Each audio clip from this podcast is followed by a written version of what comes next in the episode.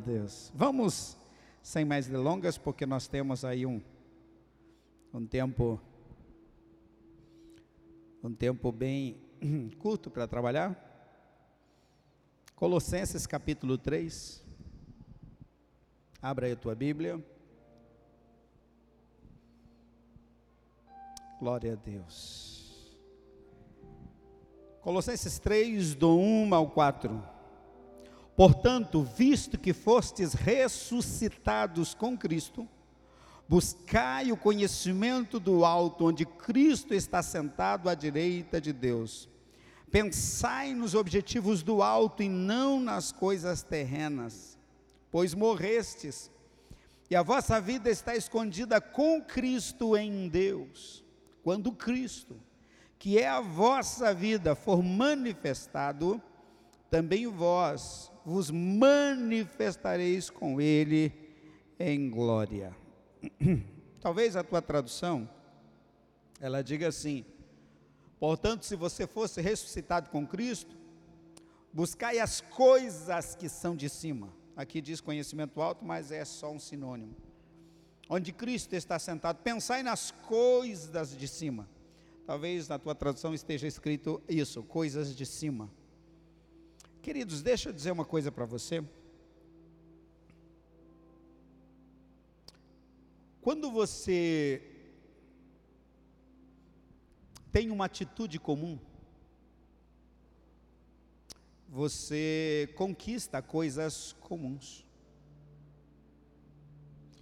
Quando você tem uma atitude extraordinária, você conquista coisas extraordinárias.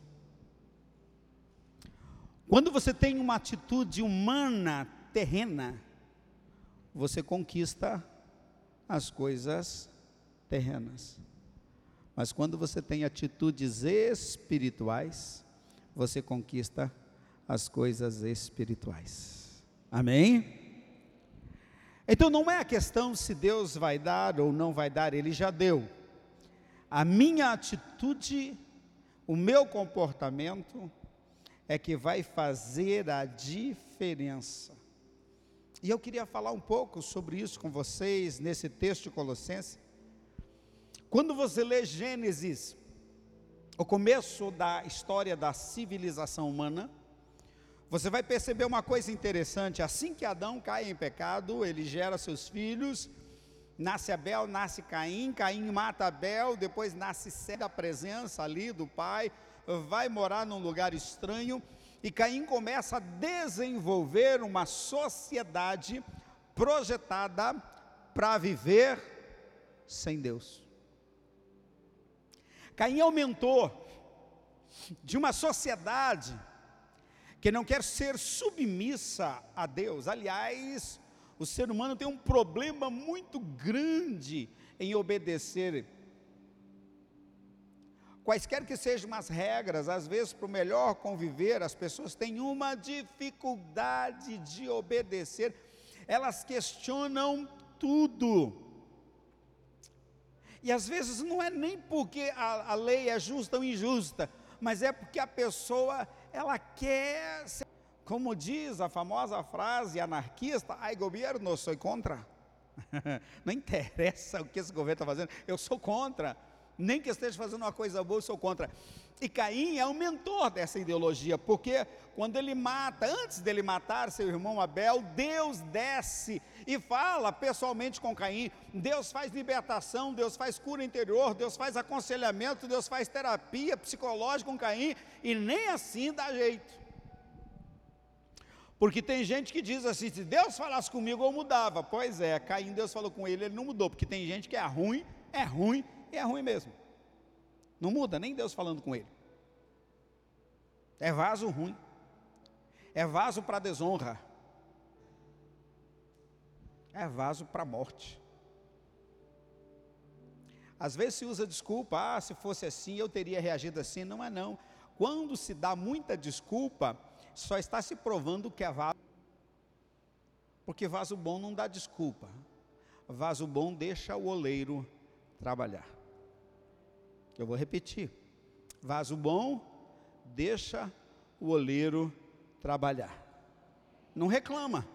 Se pôs água demais, pôs água de menos, se apertou demais, amassou de menos, se botou no fogo, se não botou no fogo, se tem tempo de espera, se não tem. O vaso não reclama, ele só se submete. Então, a gente vê desde o começo uma sociedade programada para viver sem Deus. E esse sistema, ele está rodando direitinho desde os tempos de Caim. A coisa até melhorou no sentido de melhor para o sistema, o sistema até inovou, ficou mais. Mas enfim, todo o sistema mundano, ele é projetado para funcionar sem Deus. Você consegue entender isso? Todo sistema hoje. E o que originou o afastamento de Deus foi o pecado. Quando Adão e Eva pecam, eles se afastam de Deus, e esse gene do pecado, esse corpo espiritual do pecado, essa predisposição ao pecado, ela foi transmitida geneticamente a toda a raça humana. Porque está escrito, Romanos 3, porque todos pecaram e destituídos estão da glória de Deus. Todos pecaram. Então, a raça humana, ela, ela, ela, ela é boa em viver longe de Deus. Presta atenção. Hoje nós temos 11% da população mundial de ateus. 11%. Então calcule quantos bilhões de pessoas tem no mundo e faz uma, uma soma aí, aliás, faz um, um cálculo matemático, e você vai saber quanto em número de pessoas significam 11% da população mundial hoje. Você sabia disso? O cristianismo hoje, envolvendo protestantes, católicos e afins, somam 33%.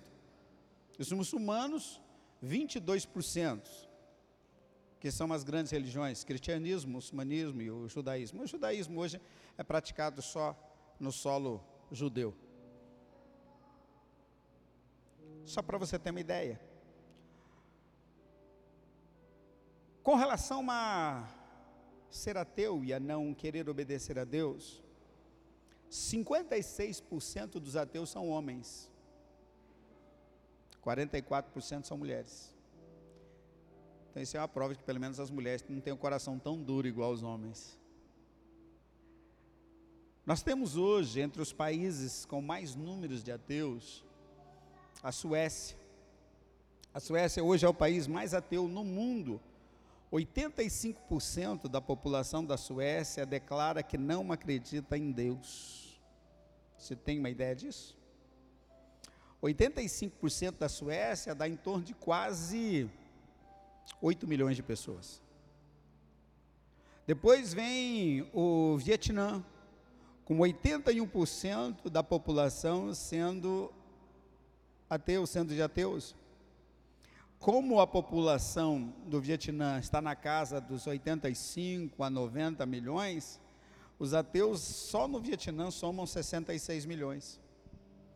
Na Dinamarca, o número de ateus é 80%, é o terceiro país de ateus no mundo, 80% com a população de 5,5 milhões de habitantes, aproximadamente 4,3, 4,4 milhões de pessoas são ateus.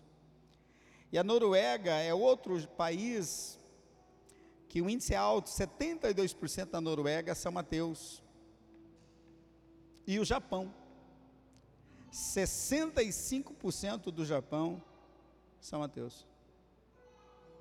Isso é um dado para você orar, viu?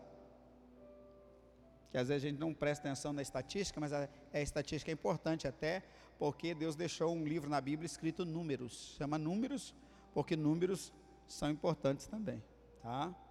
Agora presta atenção, a gente está vivendo um tempo onde a fé tem sido questionada e posta de lado. Lucas 18:8 diz: Quando, porém, vier o Filho do homem, achará fé na terra?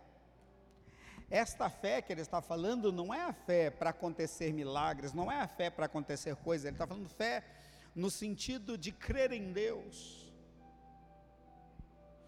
Nós precisamos entender que, mesmo pandemia, nesses países ateus, as pessoas não se voltam para Deus.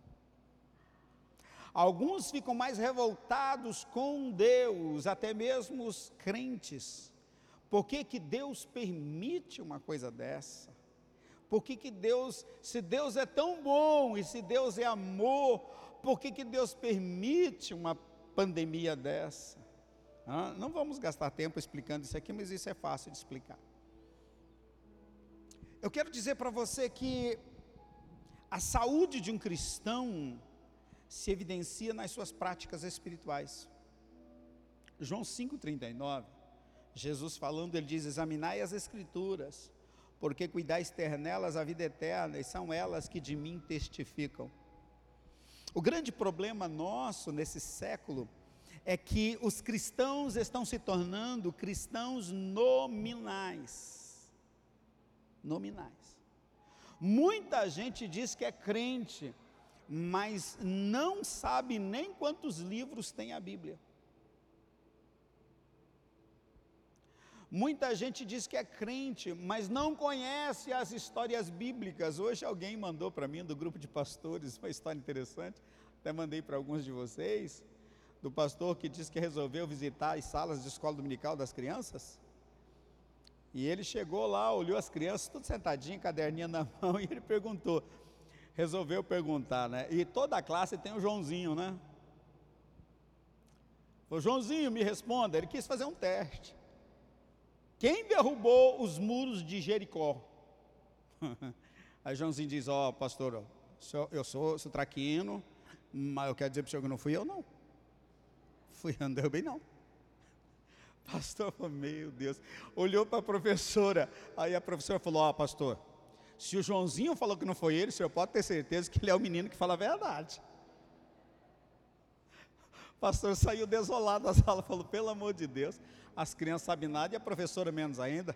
Encontrou o diácono no meio caminho, falou: Diácono do céu, eu fui lá na sala e perguntei para o Joãozinho quem derrubou os Jericó. Ele disse que não foi ele. E aí a professora disse que ele é muito honesto, que não foi ele. Graças a Deus o diácono é um homem mais sisudo, conhece Bíblia. O diácono falou assim: Ó, oh, pastor, é o seguinte, não se preocupe, as entradas financeiras da igreja foram boas.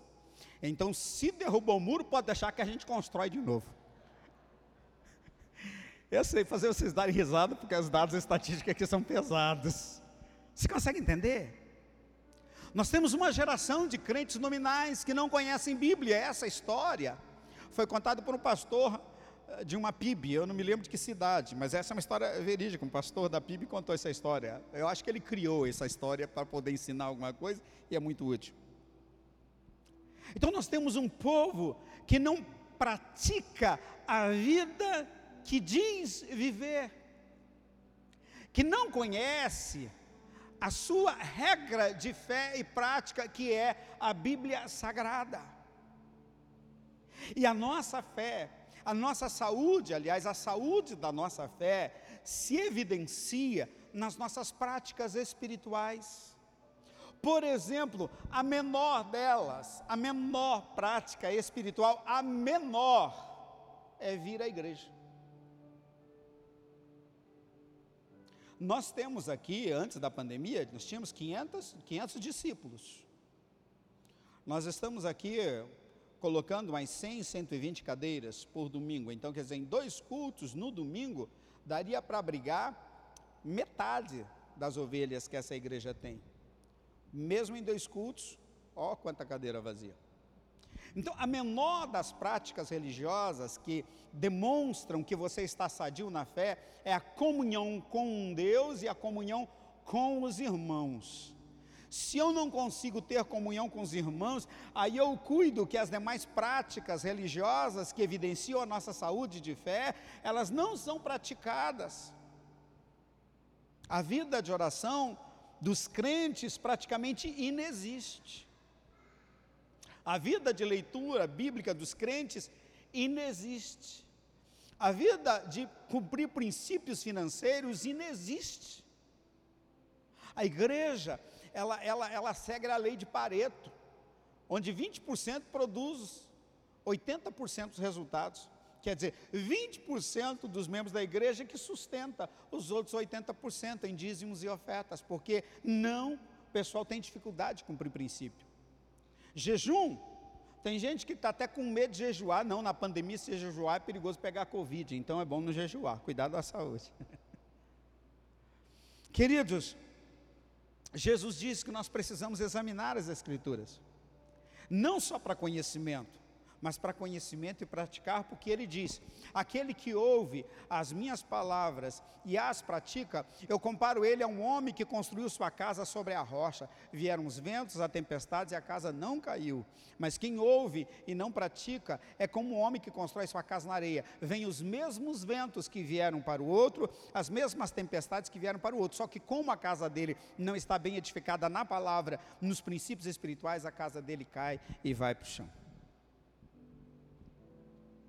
Nesse tempo, nós precisamos praticar as nossas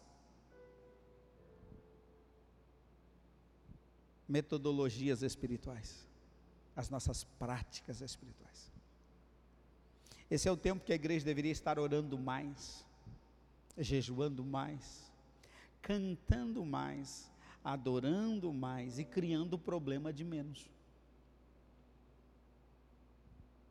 Por isso, Lucas, ele questiona: quando o filho do homem vier, ele vai achar fé na terra?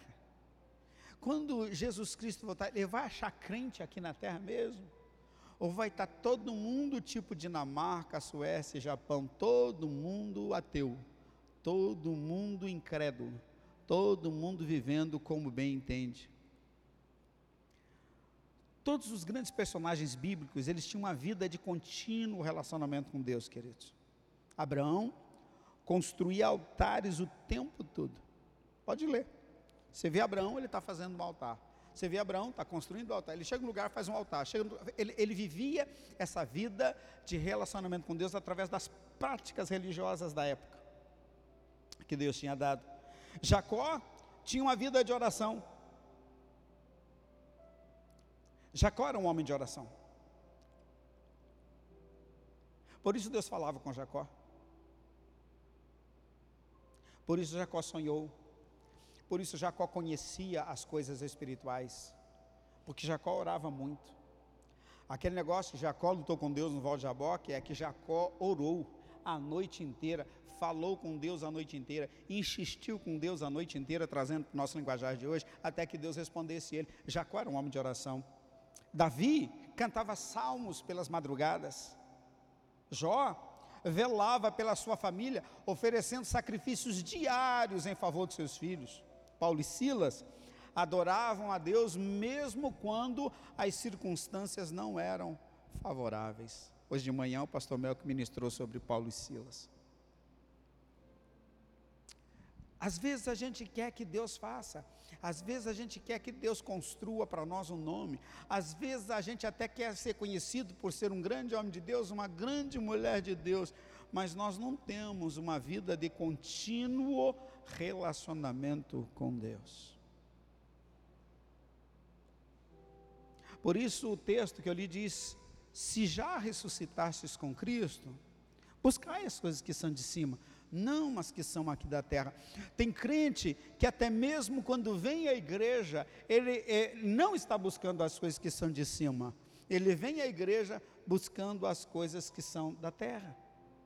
Ele vem fazer campanha de oração para ficar mais rico, para ganhar um carro, para ganhar casa, para ser curado disso, daquilo, daquilo. Não que isso seja pecado, mas eu estou dizendo que as nossas prioridades têm sido equivocadas, porque nós estamos preocupados, como disse Jesus para aquele bando de gente que correu atrás dele no mar da Galileia, vocês me perseguem e me procuram por causa do pão que perece, mas vocês precisam buscar o pão que permanece, o pão vivo que desceu do céu, que sou eu. Consegue entender isso?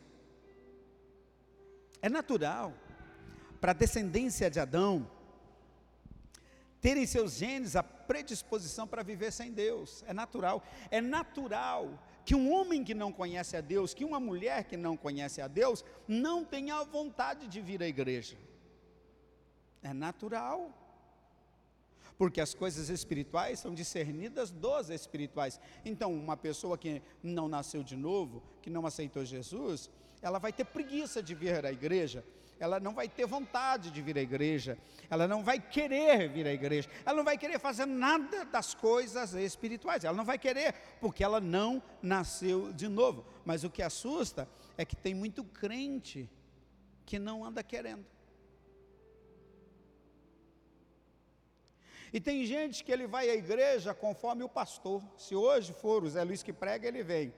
Se for o Arno, ele não vem, porque ele não gosta do Arno. Ah, o Arno grita muito, muito. É, não, o Arno é muito exagerado.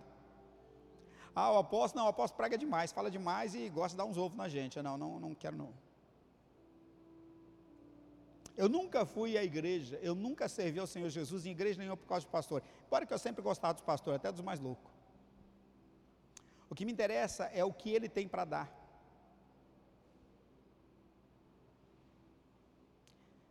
É que a gente está sem o slide aqui, né? Precisamos comprar. Está faltando os irmãos ofertários para o Gilberto ali, para nós terminar a reforma, né? Comprar o nosso, nosso telão retrátil, que custa quase 5 mil.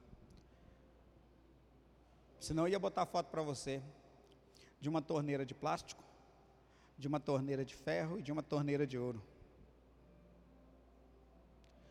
Quando eu vejo uma torneira, eu não me apaixono pela torneira, eu não acho nem bonita nem feia, não me interessa a torneira, me interessa é o que tem, é que se eu abrir vai sair água.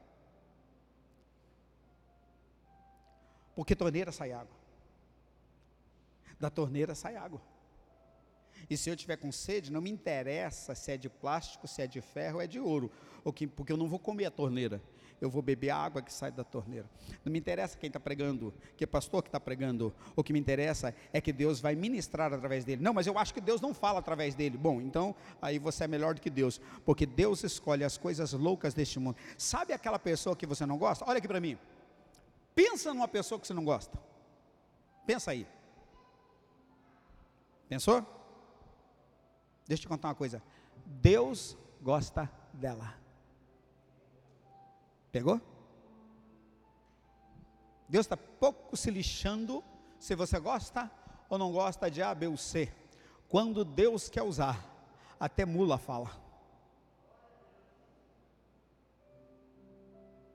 Mas as pessoas, elas querem buscar as coisas de Deus dentro dos seus padrões, dentro das suas caixinhas. Existe até crente que fala mal da igreja. Existe pessoa que é membro da igreja e fala mal do seu pastor, daquele que põe a comida na sua boca. Sabe qual é o engano dessas pessoas? É que elas pensam que o pastor não sabe. E deixa eu dizer uma coisa para vocês: eu sei de tudo. É que eu sou educado, eu não te jogo na cara. Mas tudo que você fala em oculto, pode ficar tranquilo, chega aos meus ouvidos. A Bíblia diz isso: não fale mal do rei, porque os pássaros levam o recado para ele. Só que como a gente tem educação, e graças a Deus, que a mãe deu bastante, a gente não apela. Mas eu quero que você entenda que você gosta ou não de mim, Deus me usa. Você gosta ou não do Zé Luiz, da Carme, Deus usa. Você gosta ou não do Arnon, Deus usa. E você vem aqui não porque gosta da gente, você vem aqui para receber de Deus. Então, se a torneira é de plástico, é de ferro ou de ouro, todas elas, quando você abre, sai água. A água de cada uma é a mesma água, porque a qualidade da torneira não muda a água. Quando a gente fala para buscar as coisas que são de cima, a gente está falando para vocês que nesse tempo nós precisamos ser mais crentes do que éramos. Em tempos de pandemia, porque você não sabe se você não é o próximo que vai ser chamado. Você sabe? Alguém sabe que, é, que vai ficar vivo amanhã? Alguém sabe quem é? Alguém tem certeza que amanhã vai estar vivo? Nem levante a mão, porque se você levanta a mão, alguém puxa. E vai que te leva agora. Hã? Hein, diácono, diaconiza? Você sabe se vai estar vivo amanhã? Então aproveite o culto. Deixa Deus falar com você. Beba, busque as coisas que são de cima, não as coisas que são da terra. As coisas que são da terra, a gente tem seis dias na semana para buscar, de segunda a sexta. E domingo a gente dá de manhã um culto, nossa, mais longo, dura duas horas, e à noite uma hora e meia no máximo, por causa do toque de recolher. Se já ressuscitastes com Cristo, buscai as coisas que são de cima, onde Cristo está sentado à destra de Deus.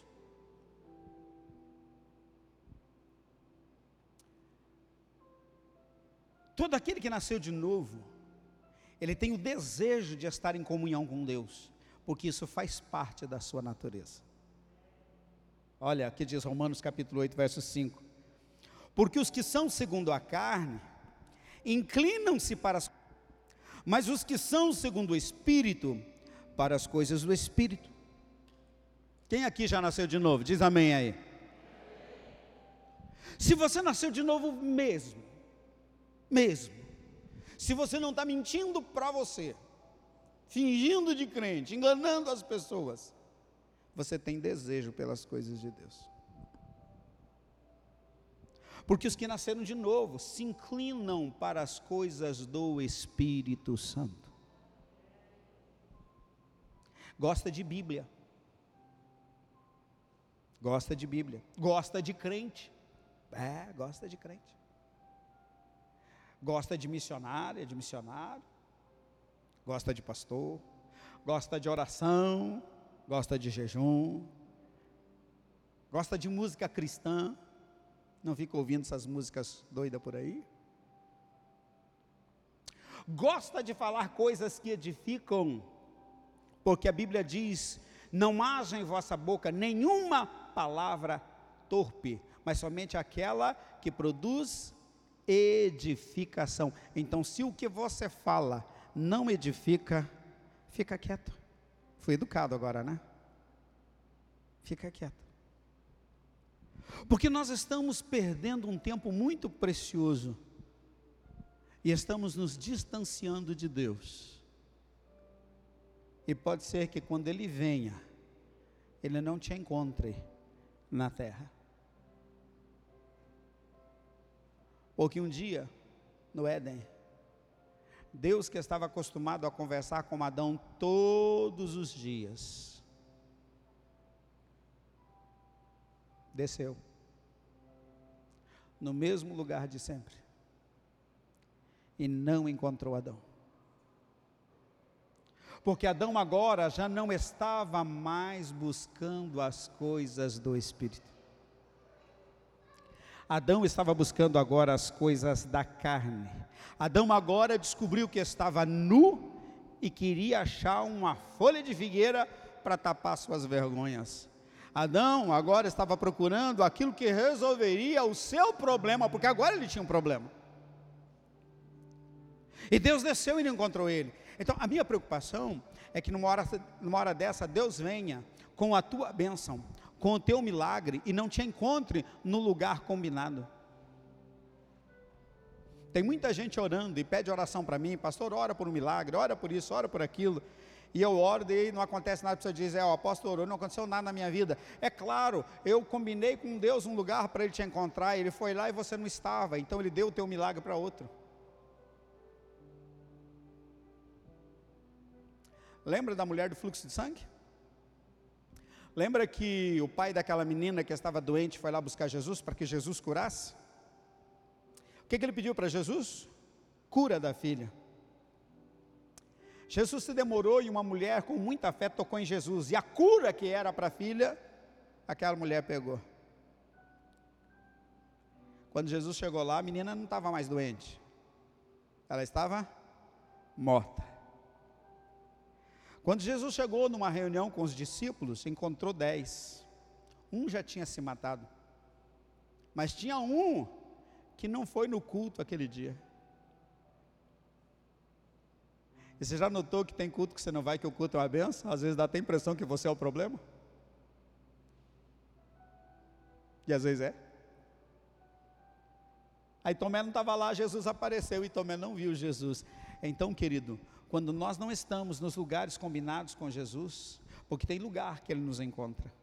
Não é em qualquer lugar que Jesus nos encontra. Jesus não nos encontra no terreno do pecado. Jesus não nos encontra no terreno da desobediência. Jesus não nos encontra no terreno da murmuração. Jesus não nos encontra no terreno da, da, da, da morosidade, da preguiça, da falta de empenho, da falta de interesse da inveja, Jesus não te encontra nesses lugares. Jesus te encontra no terreno espiritual, no lugar que Ele preparou para você estar, no caminho do teu propósito.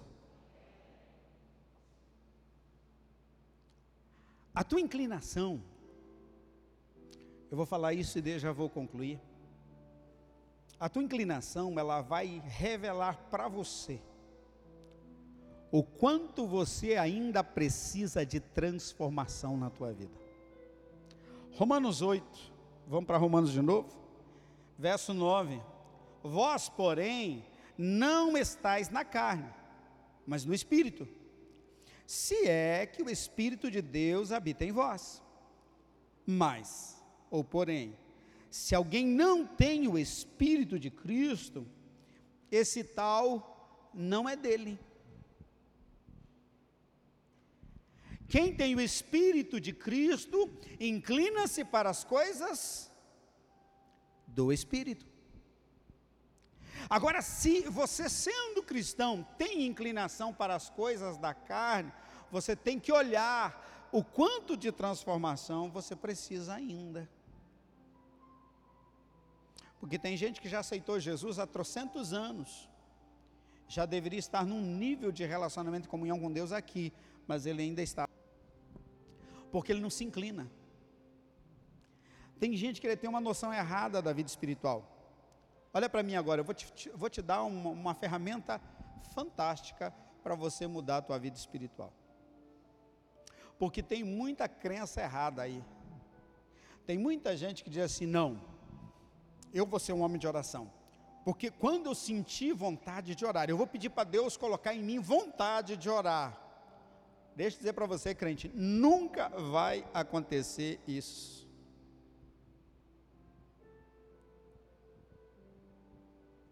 Se você esperar sentir vontade de orar, sabe quando que você vai orar? Nunca. Se você sentir vontade de ler a Bíblia, sabe quando você vai ler a Bíblia? Nunca. Se você esperar sentir vontade de vir ao culto, sabe quando você vem? Nunca porque sempre terão urgências batendo a porta da tua vida. Sabe como é que a gente constrói a vontade de orar, a vontade de ler a Bíblia, a vontade de ter comunhão, a vontade. Sabe como é que a gente trabalha a inclinação para as coisas espirituais? Nesse ponto eu sou paulino na minha teologia. Paulo dizia assim: eu esmurro o meu corpo eu obrigo o meu corpo, eu trago o meu corpo em sujeição para que ele cumpra as coisas do Espírito. Então, irmão, você tem que mandar em você, viu? Você tem que se fazer inclinar para as coisas do Espírito. A gente não espera ter vontade de orar, a gente ora é sem vontade mesmo, até da vontade. A gente não espera ter vontade de ler a Bíblia, a gente lê a Bíblia sem vontade, até começar a ter vontade. A gente não espera ter vontade para vir à igreja, a gente vem à igreja sem vontade, até que essa vontade seja gerada em nós.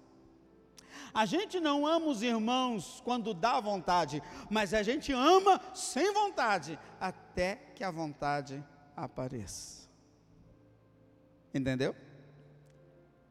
Então você, pela tua inclinação, dá para você perceber o quanto você precisa de transformação para que se cumpra esse texto. Se já ressuscitaste com Cristo, buscai.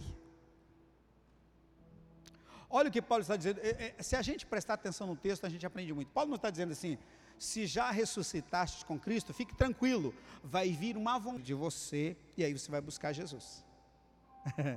Paulo diz: olha, se já ressuscitaste com Cristo, ordem direta. Buscai. Não é opção.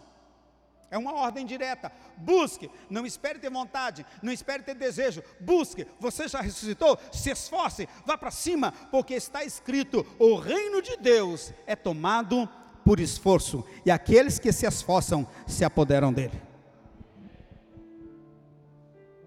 Até porque ser crente não é coisa para frouxo, ser crente é coisa para quem tem coragem de morrer por Jesus. Porque vamos chegar nesses dias. Para alguns países isso já chegou. Ah, recentemente, os muçulmanos executaram um, um, um pastor, saiu na mídia.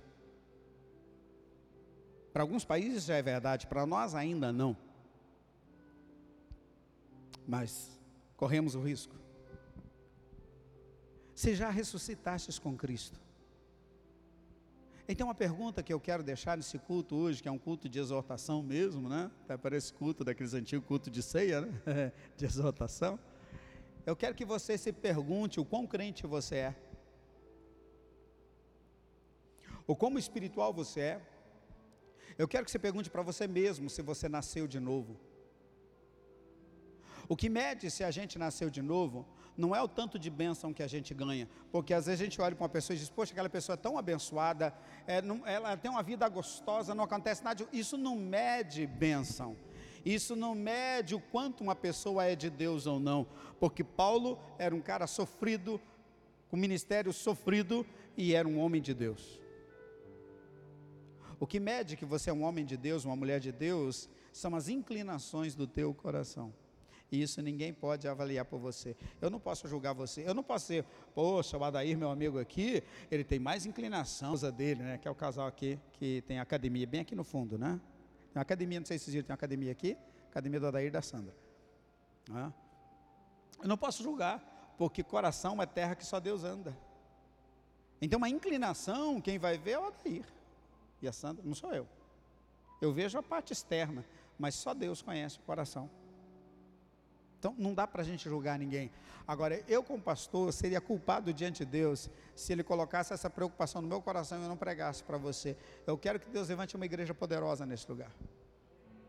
Mas essa igreja poderosa, ela passa necessariamente por a gente nascer de novo, por a gente ter uma inclinação para as coisas de Deus, por a gente buscar as coisas que são do céu em primeiro lugar, porque está escrito: busque o reino de Deus e a sua justiça em primeiro lugar, e as demais coisas serão acrescentadas. A gente inverteu a oração, a gente busca as demais coisas para serem acrescentadas, esperando que o reino do céu venha junto com as demais coisas.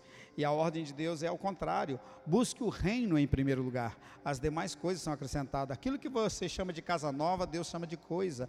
Aquilo que você chama de carro importado, Deus chama de coisa. Aquilo que você chama de salário bom, Deus chama de coisa. Aquilo que você chama de comida boa, Deus chama de coisa. Então Deus não tem problema de te dar coisas, desde que você não tenha problema de buscá-lo em primeiro lugar. Eu quero exortar a igreja para que busque o Senhor nesse tempo de pandemia. A Leila me contou hoje, eu vindo, a hora que eu cheguei aqui, aliás, lá em casa, de que uma pessoa que a gente conheceu não tem 60 dias, e que conversamos calorosamente, tivemos uma afinidade instantânea, pessoa 100% sadia já não está mais aqui. E não tem 60 dias que eu conversei com ela. Não é uma pessoa velha, não é uma pessoa doente, acabada, é uma pessoa animada. Pensa uma pessoa cheia de vida. Não está mais aqui. Eu nem sabia que o número dele era próximo. A senha dele foi chamada. Então nós precisamos viver a nossa vida com Jesus de uma maneira tão profunda, tão gostosa de que se a nossa senha for chamada, a gente está em dia, a gente está bem. Ok? Você entendeu? Não seja prepotente. Não pense que você tem o controle da tua vida, você não tem. Você nem sabe se vai dormir hoje e acordar amanhã. Pode dormir tranquilo, tá? Senão tem gente que vai ficar a noite toda acordada, com medo de fechar o olho hoje. Vai dormir assim, ó, o olho aberto, todo fechado.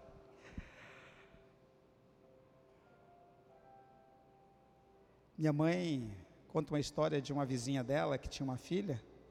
História da minha mãe, né? Quanto isso é verdade, eu não sei, porque minha mãe era cheia de história. E elas estavam falando uma noite roda fogueira, aquelas casas de fogão a lenha antiga no sítio.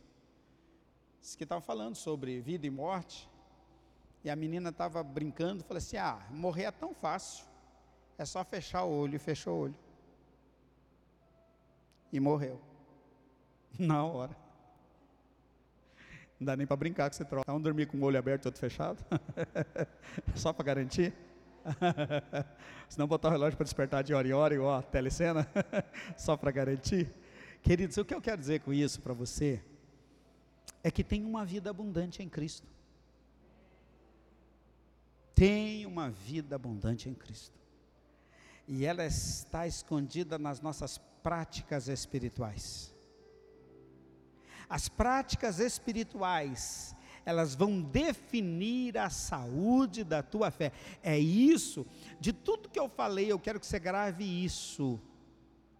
As práticas espirituais vão revelar a saúde da tua fé. Como está a tua fé? Você tem orado? Tem lido a Bíblia? Tem tido comunhão na igreja ou tem tido preguiça de vir na igreja? Você tem amado os seus irmãos? Apesar dos defeitos dele? Sabe por que, eu não confronto as pessoas que falam besteira a meu respeito? Porque eu as amo. Eu as amo tanto que eu não me importo.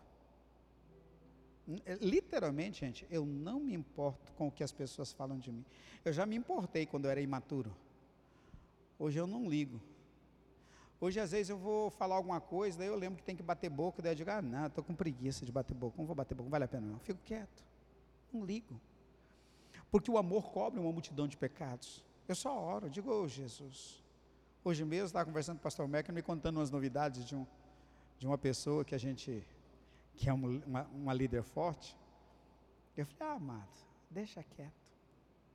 Deixa quieto. Vamos orar para que tenha sucesso.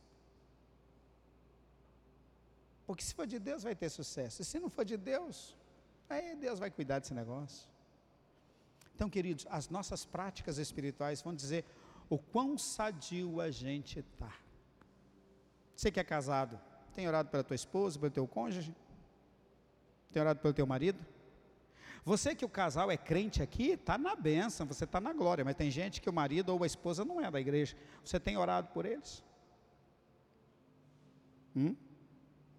Não, eu digo orado de verdade, não orado para Deus matar. Não, porque tem gente que ora, Deus leva essa imundícia. não, não, irmão. Orado por amor, porque um dia diante de Deus e de um sacerdote você disse sim para o resto da vida até que a morte nos separe. E aí, meu filho, lascou o negócio. Você tem orado? Está até conversando com o Giovanni, que tem um jovem que diz assim: Ó, eu não estou namorando, eu estou orando para ver se namora. Pensa numa lorota, pensa numa mentira cristã. A mais deslavada é essa. Desculpe você, jovem, que está mentindo desse jeito, tá? Me perdoe eu expor tua mentira aqui. Oram nada. Gente, eu já fui jovem. Nós estamos orando para ver se namora. Tá uma ova. A gente já não ora nem para outra coisa. Queridos, a tua prática espiritual vai revelar como é que está a sua fé. Você tem orado? Orado pelos teus filhos? Ou você tem dito, como eu vejo alguns pais falarem, não, apóstolo, esse aí não tem jeito mais. Tem mais jeito. Não dou conta mais. Queridos, se já ressuscitamos com Cristo. A nossa inclinação é outra. O nosso assunto é outro. A nossa conversa é outra. A nossa inclinação é outra. Por isso que eu disse: você quer coisas comuns? Se você tiver atitudes comuns, você terá coisas comuns. Se você tiver atitudes humanas, você terá coisas humanas. Mas se você tiver atitudes espirituais, você terá coisas espirituais. Interessante que às vezes Deus manda a gente fazer umas coisas que a gente não entende. E que se a gente olhar para a razão, a gente perde a benção. Porque tem coisa que Jesus manda a gente fazer e fica pior. Fica pior. Eu escrevi uma matéria que está no meu site lá, quando Deus conta a história pela metade. Eu até já preguei esse negócio aqui. Quando Deus conta a história, acesse lá e você vai ler. Mas tem vezes que Deus manda você fazer umas coisas e a coisa fica pior. Ah, tem gente que diz, pastor, o senhor mandou orar, eu comecei a orar, a coisa ficou pior. Pois é. É porque Deus quer ver o teu nível de obediência. Tem gente que começa a orar e a coisa fica pior, ele para de orar. Porque ele acha, não adianta, eu comecei a orar, piorou, então eu vou parar de orar. Quando Jesus estava Lázaro, a irmã dele falou: Senhor, se tu estivesses aqui, meu irmão não teria morrido. Jesus disse: Olha, se creres, verás a glória de Deus. Não, teu irmão há de ressuscitar. Sim, no último dia eu sei que ele vai ressuscitar. Onde você colocou ele? Já tem quatro dias, levaram Jesus para o túmulo. Aí Jesus disse: Olha como Jesus manda a gente fazer uns troços que vai piorar, que vai feder. Tem coisas que Jesus manda a gente fazer que fede para o lado da gente. Imagina o perfume daqueles camaradas que tiraram uma pedra. Marta mesmo avisou: Senhor, para com isso. Jesus, tira a pedra. Marta disse para Jesus: Vai dar ruim. Tem quatro dias, está uma carniça que o senhor não tem ideia tira a pedra. O tirar a pedra não fez Lázaro sair do túmulo. E aí a gente podia pregar outra mensagem, né? O que eu faço não produz milagre, mas a minha obediência abre caminho para o milagre. Eles rolaram a pedra. O cheiro da carniça surgiu. Um corpo, diz que a carne humana é a que mais fede depois que apodrece. Quatro dias Lázaro estava fedendo. Porque tem coisa que Deus manda a gente fazer que ao invés de melhorar, piora. E é por isso que muita gente não entende as práticas espirituais, porque tem coisa que Deus manda você fazer, é prática espiritual e não melhora. Ora pelo seu marido, ele fica mais ruim. Seja bondoso com seu marido, ele fica mais ruim. Seja bondoso com sua esposa, ela vira o cão chupando manga.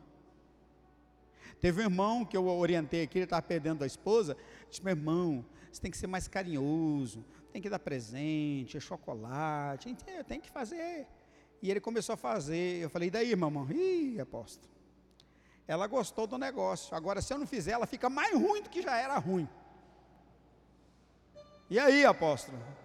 Meu irmão, continua, meu irmão, continua fazendo. Apóstolo, vou fazer não, eu vou dar um cacete nela. Falei, mamão, não, não vai resolver. Porque tem coisas que Deus manda você fazer que piora a vida, piora a tua vida. Aí elas abriram o túmulo. Lázaro não saiu correndo. Porque dá a impressão que Lázaro estava encostadinho na porta. A hora que abrisse, ele ia sair a mil por hora. É, olha eu aqui. Não, não saiu não. Eles abriram o túmulo. Jesus ainda vai. Jesus nunca orava. Jesus dava ordem e a coisa acontecia. Naquele dia, Jesus resolveu orar. Olha que situação. Ele resolveu enrolar um pouco. Porque tem oração que é enrolação. E aí Jesus olha, ó oh, Pai, eu sei que tu sempre me ouves, mas eu vou fazer isso para que eles creiam que o Senhor me. Não precisava disso. Mas Jesus dá mais um enrolado. E o cheirão? E você está desesperado, Jesus está difícil, agora piorou de vez, Jesus me ajuda. E Jesus só está orando. Calma, deixa eu orar primeiro. E aí Jesus diz: Lázaro, vem para fora. O mau cheiro sumiu, a morte foi embora e Lázaro foi ressuscitado. Porque o milagre não é na hora que você quer, é na hora que vai glorificar a Deus. Então pratique os teus exercícios espirituais que o milagre vai vir. Talvez não venha na tua hora, mas ele vai vir na hora certa, na hora de Deus. Você já ressuscitou com Cristo? Tem inclinação para as coisas espirituais. Ame as coisas de Deus. Busque as coisas de Deus. Busque as coisas que são de cima.